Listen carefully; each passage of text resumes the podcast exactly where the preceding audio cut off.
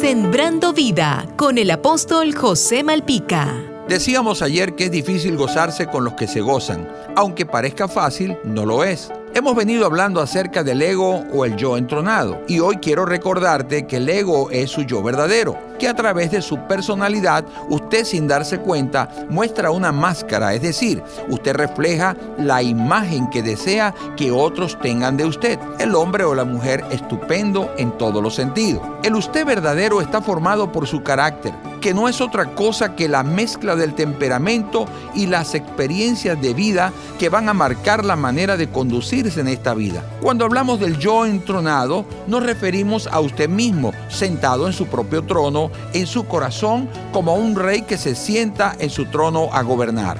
En la medida que el ego está más entronado, en esa misma medida las personas son más egoístas y orgullosas. Esa es la razón por la cual el egoísta siempre demanda de los demás mayor atención, mayor cuidado. No aceptan las críticas de nadie. Son idólatras de ellos mismos. La voz que siempre quieren escuchar es la de ellos. Y en cualquier diatriba o conflicto, ellos siempre son las víctimas y los demás son los victimarios. Ellos no aceptan el reconocimiento de otros si antes no se les reconoce a ellos.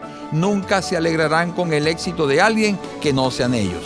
Aprendamos de Jesús, que siendo rey se humilló a sí mismo y se hizo hombre, y por cuanto se humilló, el Padre le dio un nombre que es sobre todo nombre. Entrégale el trono donde tú te sientas en tu corazón a Jesús y tu vida cambiará. Jesús te dice, no te dejaré ni te desampararé. Sembrando vida con el apóstol José Malpica.